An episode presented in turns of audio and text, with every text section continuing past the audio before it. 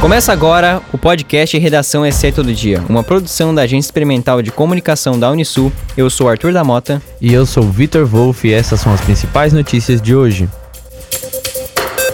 O repórter da Rádio Cidade, Marcos Vinícius, foi até o Farol Shopping para conferir a movimentação dessa Black Friday. Pouco antes das 7 horas da manhã, cerca de 50 pessoas já aguardavam a abertura em duas filas. O superintendente do Farol Shopping, Fábio Moraes, destaca que todos os cuidados sanitários estão sendo tomados e também comenta sobre a produção em mais de um ano de pandemia. Ele acredita que o horário de maior pico seja às 8 horas da noite. O shopping ficará aberto até às 7 horas da manhã deste sábado, dia 27. No início deste mês, o Monopiravir recebeu o aval da Agência Reguladora do Reino Unido e tornou-se o primeiro tratamento da Covid-19 via oral aprovado no mundo. O medicamento já foi testado por órgãos como a FDA nos Estados Unidos e a EMA na União Europeia e a Agência Japonesa de Produtos Farmacêuticos e Dispositivos Médicos. A farmacêutica americana Merck Sharp Dohme divulgou resultados preliminares de um estudo de fase 3 que aponta que o remédio tem potencial de reduzir em 50% o risco de hospitalização ou morte dos pacientes. Hoje é o dia oficial da Black Friday, porém, mesmo diante de muitos descontos, a data marca o período em que muitos consumidores acabam caindo em golpes. O coordenador do Procon Criciúma, Rodrigo de Nascimento, reforçou dicas para ficar atento na hora de realizar uma compra. É importante sempre comprar o que realmente precisa e fugir das futilidades, para não encarar o endividamento.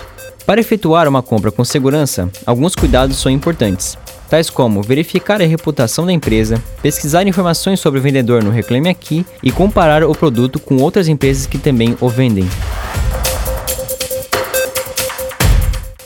A baixa cobertura vacinal da Covid-19, aliada ao surgimento de novas variantes da doença, acende um alerta no Brasil e no resto do mundo. Segundo o médico infectologista de Tubarão, Rogério Sobrosa, essa possível quarta onda pode ser considerada uma ameaça para o país. Para ele, apesar da queda no número de infectados internados pela doença, é necessário uma atenção especial, principalmente no momento que há flexibilizações, visto que quanto mais liberações, mais as pessoas desistem do uso de máscara e distanciamento social.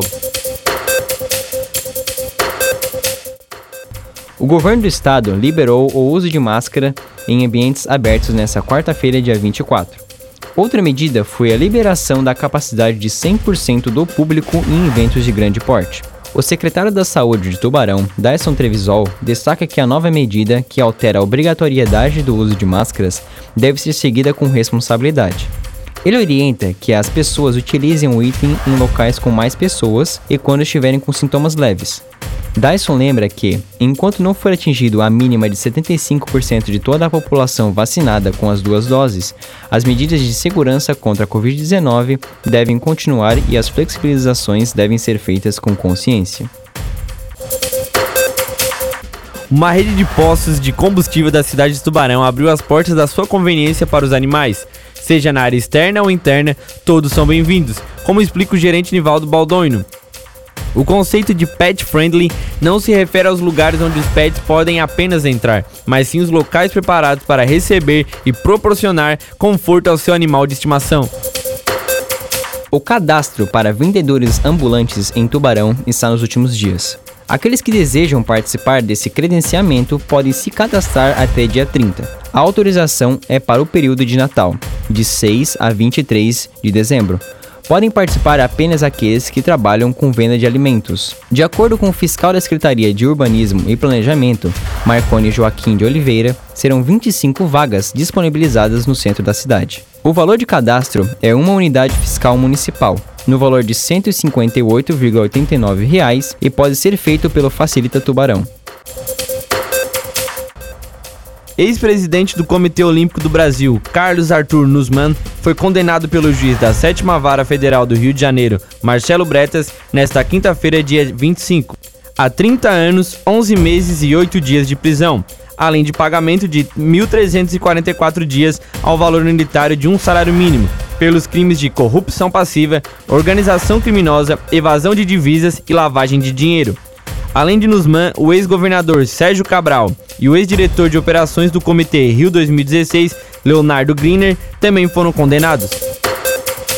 A Rede Feminina de Combate ao Câncer de Santa Catarina completa 60 anos de trabalho em 2021.